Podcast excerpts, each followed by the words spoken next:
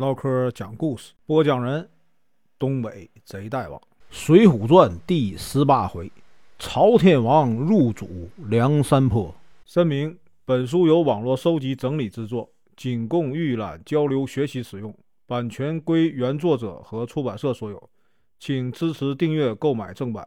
如果你喜欢，点个红心，关注我，听后续。上回说到，在宋江、宋公明的帮助下。晁盖啊等人逃过一劫，在石碣村大败官兵。吴用带领众人来到朱贵的酒店，啊，准备入伙梁山坡。今天啊，咱继续啊往下说。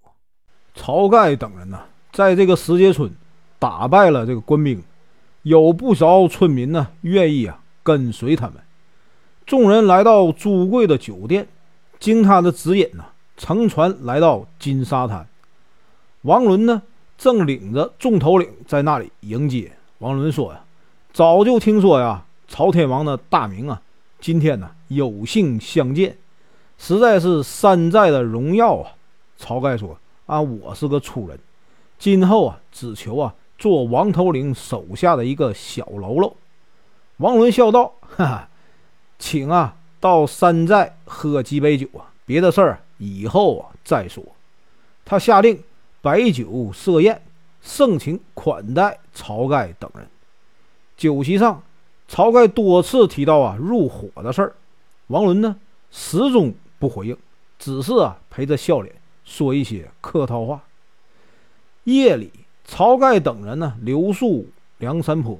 晁盖说呀：“哈，王头领啊，热情款待我们，今天呢真高兴啊。”吴用却说。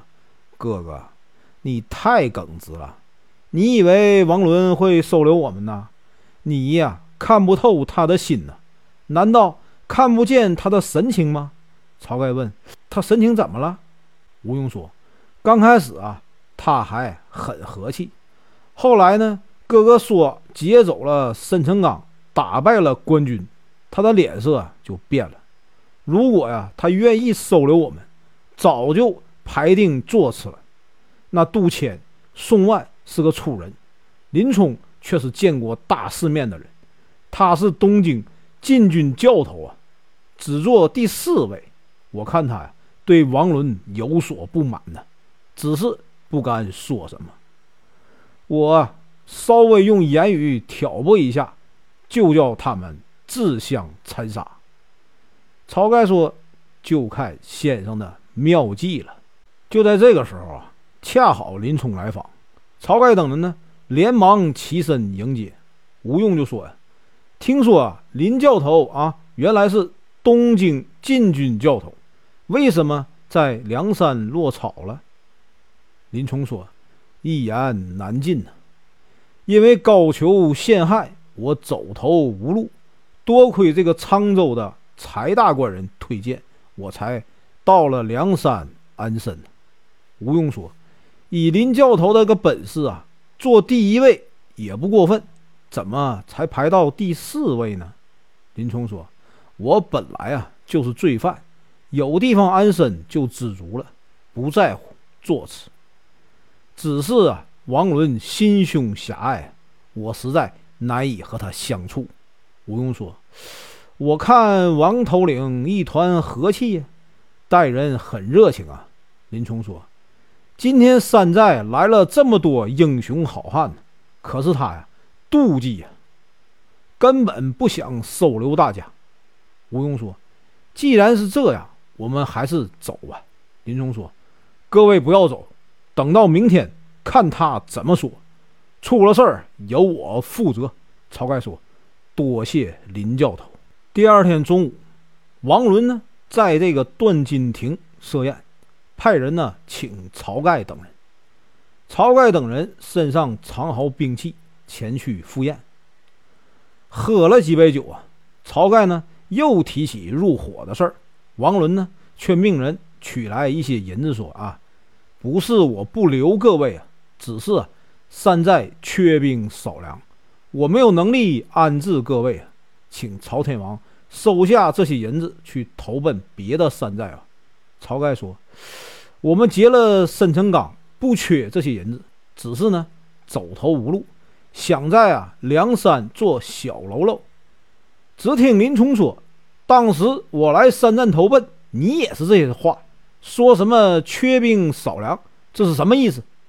吴用赶忙说：“头领息怒啊，我们不应该来破坏你们兄弟的情分。”王伦说：“哎，你这个畜生，又喝醉了，竟敢说这种话！”林冲说：“你只不过是一个穷秀才，没什么本事，没气量，不配做山寨之主。”吴用说：“我们。”这就走吧。王伦假意留他们说：“请吃完饭再走。”林冲一脚了踢翻了桌子，从腰间抽出一把尖刀啊！王伦大惊，起身就要走。晁盖、刘唐拦住王伦，假意劝说：“哎，各位头领啊，不要自相残杀。”吴用也说：“哎，林头领不要动武，免得伤了兄弟和气。”公孙胜、阮家兄弟趁机控制了杜迁和宋万、朱贵。众小喽啰吓得目瞪口呆，林冲抓住王伦，大骂道：“你这个妒贤技能的家伙，当了大头领啊啊，就以为梁山是你一个人的？像你这样的人留着有什么用？”说完，一刀将王伦刺死。这个杜迁、宋万、诸位一看呢，吓得跪在地上。晁盖等人呢，把他们扶了起来。林冲啊，知道晁盖讲义气，就推举他呀做。大头领，晁盖说：“哎，你是主人，我是客人，我不能夺了主人的座位。”林冲把晁盖推到王伦的座椅上，说：“哎，不要再推让了。如果谁人敢不服从朝天王，就像王伦一样。”说完，他就命令众人来拜晁盖。晁盖呢，只好答应了。本文结束，感谢观看，请听后续。